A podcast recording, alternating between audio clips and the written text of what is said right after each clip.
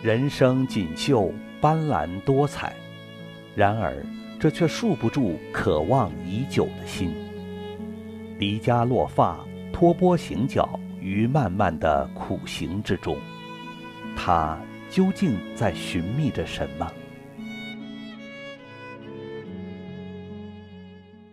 亲爱的观众朋友，大家好，现在是《细雨人生》节目，我是雨欣。中国的文化呢是儒释道神相融的文化，也就是神传文化。那么，神传给人文化的目的是什么呢？在中国的历史上呢，有许多的出家人当和尚、当道士，这又是为了什么呢？我们今天节目呢，请到了台湾的出家人释正通来到我们节目呢。啊，要和我们大家谈一谈他的人生故事。您好，释正通。主持人您好，各位观众朋友大家好。呃，我首先想请问您啊，这个释姓有什么特殊的意义吗？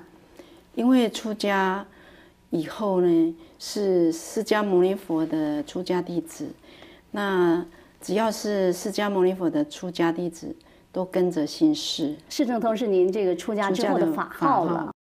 那在这个普通人看来啊，出家人啊，好像是看破了人间的事情，在寻求一种解脱。那您是什么缘起出家的呢？是缘分吧，因为我出家的这种念头是打从五六岁开始，就这个念头一直到中年出家，缘分具足，几十年来都没断过这样的念头，要出家的念头。家里边是不是有受父母的这个影响？比如说父母信佛啊，我叔家的母亲她是信佛的，我叔家的父母亲老人家两位老人家都非常善良，而且也非常的宽厚。嗯嗯，自己虽然生活不富裕，但是随时都还想着能够帮助身边的人，就心地非常善良哈。是，生长在农村，生活不富裕，但是平常是没东西吃。能够填饱三餐都已经很不容易。嗯嗯嗯。那就是逢年过节拜拜的时候，才会买一些水果啊，嗯，贡品嘛。嗯。然后就是拜拜拜拜完以后，俗家的母亲都会把它每一样贡品都会分成一份一份的，是用那盘子装着，就要我们送到家家户户。我记得哈，我小时候平常没东西吃，可是。拜拜的时候，俗家的母亲要我们送给左右邻居、亲戚朋友，我们都很高兴，而且是跑着一盘一盘的送过去。那您是什么时候出家的？诶，我是到四十几岁，缘分才具足。啊，四十几岁出家。那在这个之前，您是做什么的？诶，我跟两位与两位兄弟是共同经营进出口贸易公司。是做佛教用品，好的就有这样的一种想法，想出家，但是一直到四十几岁，那在这个之前是不是已经成家了呢？虽然五六岁就想出家，可是因为我们生长在农村，几十年前，那父母之命，媒妁之言，我不但有了，就是有了家庭，还有属家三个孩子。我要出家之前是，真的是。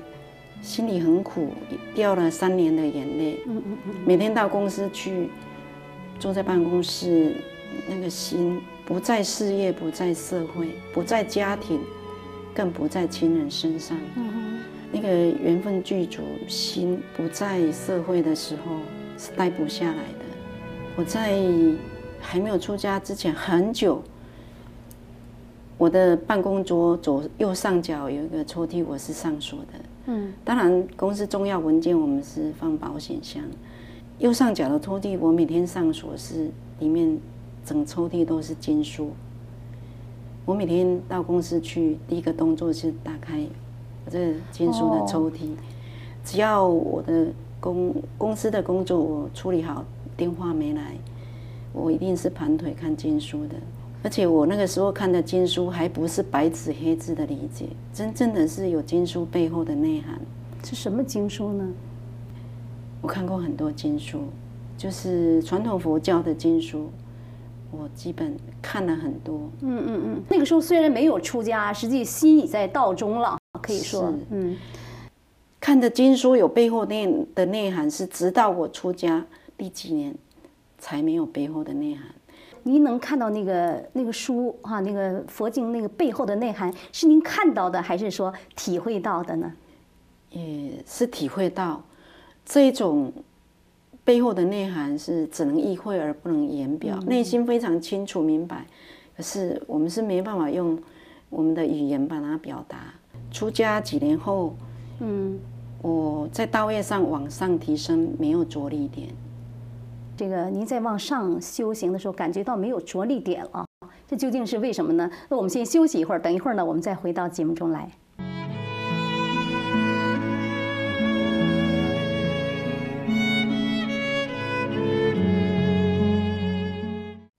好，那么我们呢，继续回到《细雨人生》节目的现场。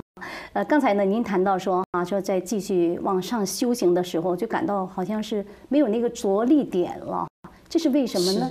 嗯。修炼人往上提升没有着力点，那心是非常苦的。嗯嗯嗯，对。那我那个时候呢，是毅然离开了传统道场，选择了一波千家饭，孤身万里游，为了生死事，企划度春秋的行脚托钵云游的修行方式。嗯，我背着行李，伞盖、睡袋。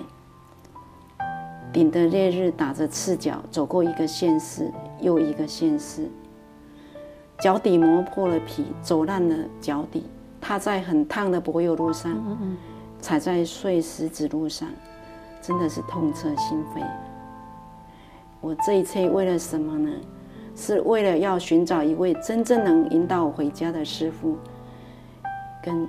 返本归真的路，嗯，就说您那个时候是在这个寺庙山里边一直在修行哈，后来就感觉到说这个书没有背后的这个内涵了啊，感觉说没有这个着力点继续往上提升了。你就是后来您就离开了这样的寺庙，然后开始行脚驮钵，还这样走，那是居无定所吗？那段时间是没有，嗯，是走到哪里睡到哪里。我曾经睡过坟场、坟墓。睡过树下，户外，哇，很难想象那是怎怎么样的一种生活。你比如行脚驮钵，这个过要持着脚走嘛，这个石头会扎脚，也是很痛的，要吃到很多的苦头嘛。其实那一段时间是为了求道之心，并不感觉苦，嗯嗯嗯，只是他迫切的心。嗯，是怎么样的一种去寻求呢？就是说到你这样走，就是说到寺庙吗？就是要各个犯着找这个有修行的地方。我是到处去追寻大觉者的足迹。我去过西藏、喜马拉雅山上、长沙黄河源头、昆仑山，哇，很多很多尼泊尔啊、印度，我都去过。完全是这样，就是赤着脚这样走啊。诶，那段时间如果在印度、尼泊尔那个时候是这样。不过去长沙黄河源头是没有打赤脚。我去过好多地方哎，印度，比如说我去朝圣的时候，都带着释迦牟尼佛四十几岁出成佛的的法相，他是留头发，因为释迦牟尼佛是印度的王子，嗯，他是留头发，而且是有胡须的，我都带了他的照片。那就是到哪里朝圣都带在身边的，嗯嗯，因为那就是恭敬虔诚的心。这样的经历有多少年呢？蛮长一段时间。像这样的一种修行方式，我想是非常苦的，而且你要托钵哈，到处走到哪里去，就是说别人要给你吃的哈。在这个当中，您会遇到各种不同的人啊。有没有印象特别深刻的这样的？其实行脚托钵云游是看尽众生相，比如这个呃社会世道的兴衰呀、人心呐，是都不都是不一样的。比如说善心的有缘人，他不一定很富有，可是他远远看到，他就会升起那种善念哈，给一个很善心的微笑，或者是他就会主动去哎，去嗯伸手去他的口袋，或者是有皮包，他那种善念就是哎有升起要帮助帮助我的那一份心，嗯，其实都有一个善心的微笑，对我都是莫大的鼓励。那真的是结了很多善缘。有没有一个目标？你想寻求到一个什么样的答案呢？我那个时候迫切的心，就是因为往上提升没有着力点在道业上。嗯嗯嗯。那一份迫切的心，就是目的是要寻找一位真正能引导回家的师傅。一个是行脚托钵哈，吃尽了人间的苦，为了寻找真正的这个大觉者，最后究竟有没有找到。那像我们先休息一会儿，等一会儿我们再回来。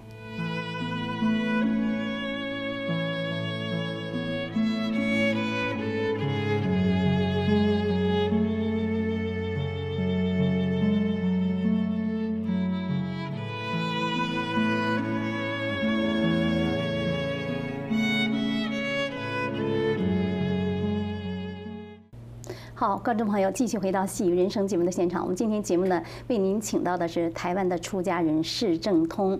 那之前呢，我们讲到，呃，释正通呢，他为了寻找人间的这个修佛、呃修炼的这个最高的境界哈，呃，追寻到真正的大觉者，他吃尽了人间的苦头。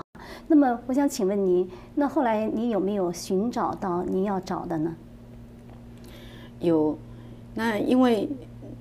我从小就体弱多多病嘛，嗯，那出家后更是百病缠身。出家人诶已经离开了社会人群，那所有的生活所需、衣食住行都是善心有缘人帮助，那加上医疗费用呢，负担就更重，而且四处求诊均无起色，那个时候真的是万念俱灰，而且。我依然离开传统道场，就是为了要找一位真正能引导回家的师傅，跟返本归真的路。嗯，直到有一天，帮我义诊的一位法轮功的朋友，他是学医的，帮我义诊。那我要离开的时候，他送我一本《转法轮》。我回到我的小茅棚，以十分恭敬的心举书过头。当翻开书页，先看到我们我师父的照片的时候，我的眼泪瞬间马上掉下来了。您可以说几十年在您没有出家之前，也是一直在研究佛经啊，看遍了所有的佛经。您说您就是在这个义诊过程中呢，一个朋友送您了一本法轮功的书籍《转法轮》，您就有这样的一种感觉。这本书看了里面的内涵。知道是伟大佛法是人间的再现，而且我们似乎是以人类最浅白的语言讲出宇宙最高深的法理，这是我很深刻的这种感受。以前啊，您看遍了所有的佛经，那么后来呢，您觉得再往上提升就没有着力点了？那是不是以前这个苦苦的追寻？所看遍的这些佛经，对您来说，就是说已经没有用了呢？嗯，应该是一个阶段性的缘分告一段落。那个时候，那种心情就像一个迷路的孩子，看到转法轮就一下子突然，就像一下子找到父母，找到回到了家那样的感觉。嗯，那段时间，我看书也掉眼泪。练功也掉眼泪，悟到师父哪一段的法理，真正的从内心感受到，也是掉眼泪。那种迫切的心是明白那一面，因为知道大法的珍贵跟师父宏大的慈悲，是那一种感受。嗯，就是您修炼法轮功到现在已经有几年了呢？将近十年。哇，十年！我是九八年初看到转法轮的。那就是改变了以前的修行方法了。是，嗯，其实如果这不是很特殊的缘分，一个出家人，而且从小就想出家，几十年来念头没断过，是不可能去改换跑道，去找另外一个修炼的方式的。嗯嗯这当然是缘分，还有更深的内涵。那您能不能讲讲您感受最深的地方，是您最震撼的那样一个部分？因为你这样的一直在追寻这么多年，那您就觉得说，啊，我转法轮我得到了之后，我觉得，哎呀，这就是我要找的，就迷失的孩子，我终于找到了家。是最震撼的部分是什么？其实很多都很震撼。如果说最震撼呢，就是那种第一眼看到师傅的照片，还没有看到书的内涵，那种瞬间眼泪就停不下来，而且是不知道为什么对师傅的身份来历好像了然于心。因为传统的佛教里面的，不管出家人或者是居士。他们一直在修，苦苦的等待，是等待，就是来救度他们的佛下世人间。而且那念头闪过，你们都在喊口号，该相逢的时候却不来得法。后来几年后，我有缘分看到一九九六年，我们师父在。